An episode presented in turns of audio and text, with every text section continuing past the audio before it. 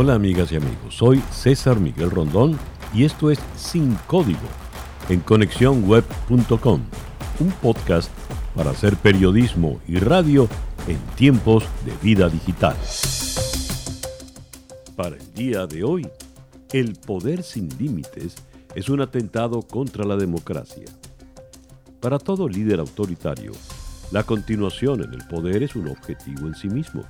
Ejemplos sobran en la historia. A la víspera del 6 de enero de este 2021, varias jugadas se están dando a la vez para impedir que el presidente Donald Trump tenga que ceder el cargo ante el presidente electo Joe Biden.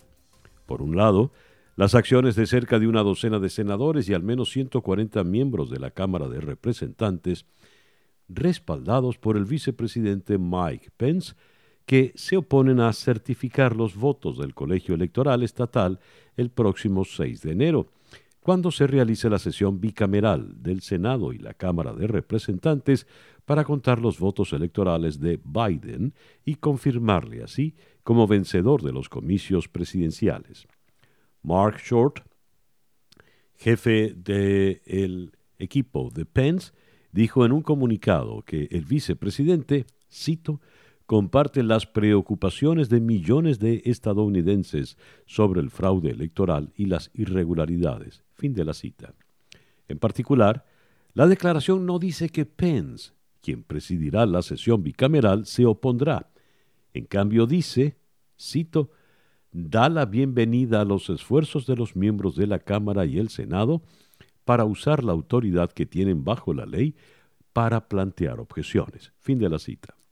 Adicionalmente, el senador republicano de Texas, Ted Cruz, quien lidera un grupo de 11 senadores más como objetores electorales, ha pedido que se resucite una comisión electoral para realizar una auditoría de emergencia de 10 días de los resultados de los estados en disputa. Cita textual. El líder de la mayoría en el Senado, Mitch McConnell, líder del Partido Republicano, Esperaba que pudiera haber algún grado de sensatez para evitar semejante circo político para su partido, porque la medida no influye en la victoria del presidente electo Joe Biden y su próxima inauguración el 20 de enero. McConnell instó a los republicanos en una llamada privada a no unirse a los republicanos de la Cámara para oponerse a los resultados. Según los informes, les advirtió que tal desafío obligaría a los republicanos a tomar un voto terrible, enfrentando a la Constitución versus Trump. Como señala el The New York Times en su edición del pasado domingo, todos los estados de Estados Unidos han certificado los resultados de las elecciones del 2020 después de extensos procesos de verificación. La Corte Suprema y varios jueces de todo el país han rechazado casi 60 impugnaciones por los resultados electorales del presidente Trump y sus aliados. El senador Mitt Romney, republicano por Utah, calificó las protestas de atroces. Dijo, el poder del Congreso para rechazar a los electores está reservado para las circunstancias más extremas e inusuales. Estas están lejos de serlo. Fin de la cita. Otra de las acciones es la invitación por parte del presidente Trump a una manifestación masiva el miércoles 6 a las 11 de la mañana en Washington para detener lo que él llama el robo electoral. Pero quizás la más descarada de las medidas ocurrió con la llamada de aproximadamente una hora de duración que le hiciera Donald Trump al secretario de Estado de Georgia, Brad Raffensperger, cuyo audio publicó The Washington Post. Allí, el mandatario le advierte a Raffensperger que puede estar cometiendo un delito, arguyendo que se han destruido miles de votos trompistas. Y no puede dejar que eso ocurra. Es un gran riesgo para ti y para tu abogado Ryan, dijo Donald Trump. I just want to find uh,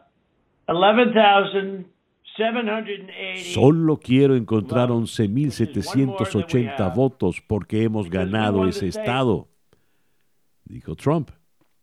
Recordemos que Joe Biden ganó en Georgia por 11.000 779 votos. La gente de Georgia está enfadada, la gente del país está enfadada y no hay nada malo en decirlo, ¿sabes?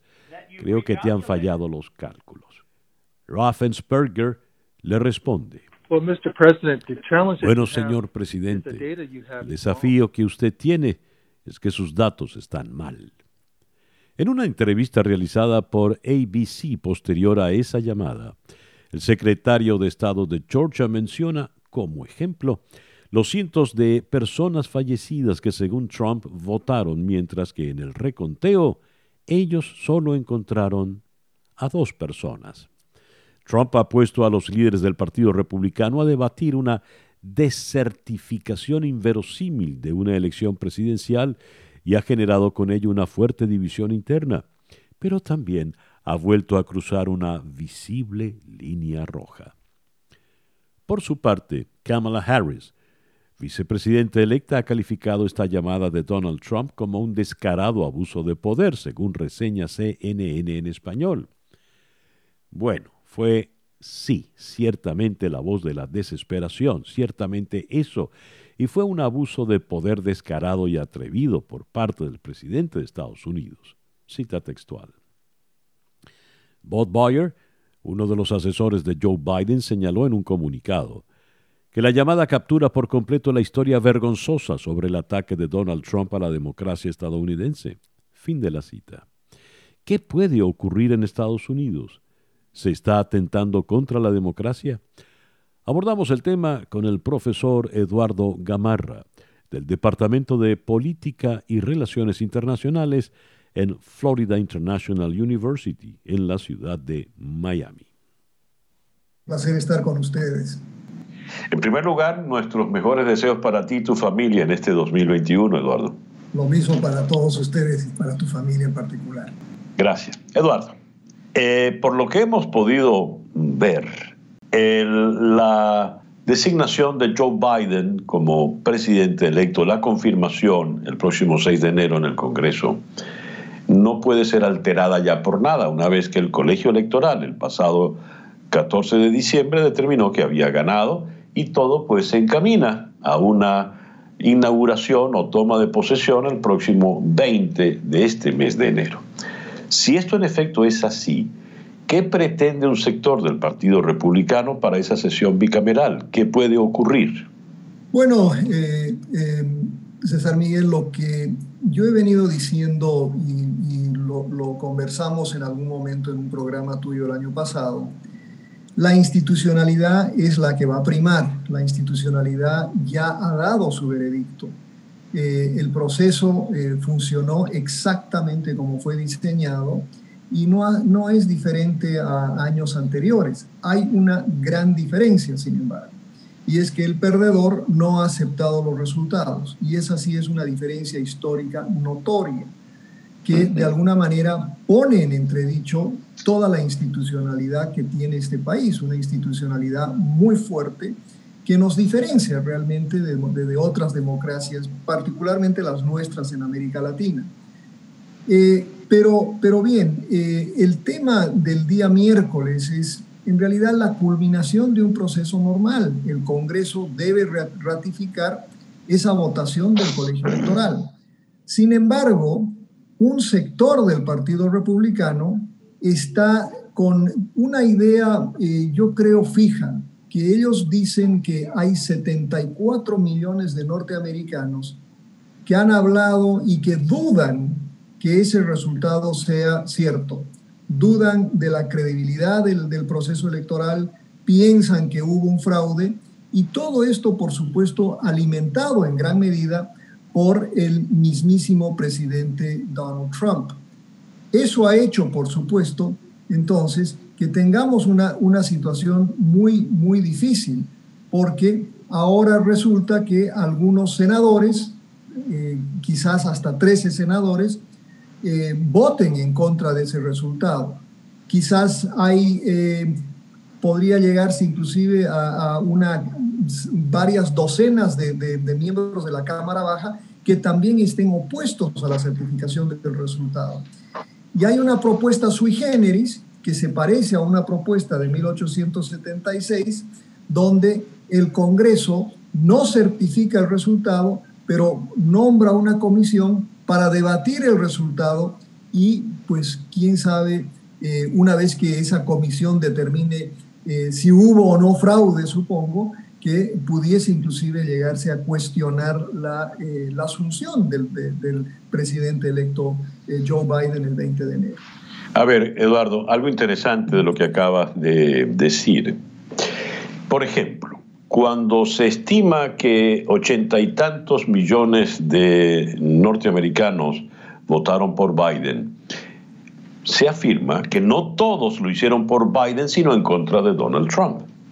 Eso es un comentario válido, sin duda alguna. Cuando se dice que 74 millones votaron por Donald Trump, ¿esos 74 millones realmente son de Donald Trump? ¿Cuántos son del Partido Republicano? no pareciera tener sentido afirmar que esos 74 millones dudan del resultado electoral si Mitch McConnell, eh, Mitt Romney, tantos otros prominentes dirigentes republicanos están aceptando el resultado electoral que favorece a Joe Biden. ¿Qué hay entonces políticamente hablando tras esa estrategia, esa estratagema de Donald Trump, Ted Cruz y los otros? Eh, como, como verás, eh, César Miguel, eh, en el proceso este de cuestionar el, resultado electoral, se ha dado también una, yo diría, un, esquema de recaudación de fondos verdaderamente significativo. Eh, el presidente Trump, según los últimos cálculos, ya tiene en el bolsillo más o menos 200 millones de dólares y yo creo que eso lo tiene como algo que él piensa utilizar para una campaña, sea el 2024 o para una campaña, digamos, de cualquiera que sea el nominado del Partido Republicano. Pero más allá de eso, eh, César Miguel, el Partido Republicano como tal está dividido y está dividido entre una élite tradicional, yo creo, democrática, y esta, y esta masa y un grupo que, que sigue al presidente Trump, que yo creo que, que, tienen tendencias no solo no democráticas, sino definitivamente autoritarias, que están pensando que, y, y de hecho lo han, lo, lo, lo han demostrado varias encuestas, la, más del 80% del Partido Republicano, de aquellos que dicen ser republicanos, apoyan a Trump. Un porcentaje similar ya piensa que hubo fraude electoral. Y eso yo creo que es el gran daño que se le ha hecho a la institucionalidad en este país. Porque al convencer a sus seguidores y a ese partido, a la, digamos a la base del Partido Republicano, de que hubo fraude, hay un cuestionamiento, un cuestionamiento profundo a la institucionalidad democrática y que va a tener consecuencias sobre la gobernabilidad durante los próximos años, los próximos años porque esa masa republicana va a dudar de la legitimidad del presidente Biden. Eduardo, eh, mm, referiste a un suceso del siglo XIX, cuando se creó una comisión en el Congreso para investigar el resultado electoral. Si eh, pasado mañana 6 se decide algo parecido, hay una fecha tope en cualquier caso, que es el 20 de este mes, cuando, según la Constitución, hay que juramentar a un nuevo presidente. ¿Qué podría ocurrir entonces? Bueno, pues mira, eh, eh, César Miguel, dudo que vaya a suceder, eh, porque creo que no va a haber una, masa crítica republicana para aprobar esa, esa propuesta que viene precisamente del senador Ted Cruz. Eh, y, además, eh, la idea esa de 1876 eh, fue una cosa tan, digamos, tan extraña que más bien culminó en, en el sistema actual que tenemos. Es decir, se, se, generó una comisión, pero también se generó un cuestionamiento profundo, primero a la legitimidad de Rutherford Hayes, que fue el, que resultó elegido, pero más allá de eso, lo que se hizo de manera constitucional, y acá la relación con el Poder Judicial y la interpretación judicial de la Constitución, Constitución es bien importante. Primero que al nombrar una comisión, lo que está haciendo el Congreso de los Estados Unidos o lo que haría el Congreso de los Estados Unidos es que tomaría atribuciones que no le corresponden, porque la Constitución fija que es el colegio electoral el que elige al presidente, no el Congreso. Esto le daría atribuciones al Congreso, ¿no? De elegir a un nuevo presidente. Y ya hay, y creo que es significativo, hay un senador del estado de Arkansas, un senador muy conservador, un senador muy vinculado a, a Donald Trump, que es el senador Coffey, ¿no? Él ya ha dicho precisamente eso, que él no votará por el esquema de Ted Cruz porque violaría la Constitución y le daría al Congreso atribuciones que no le corresponden.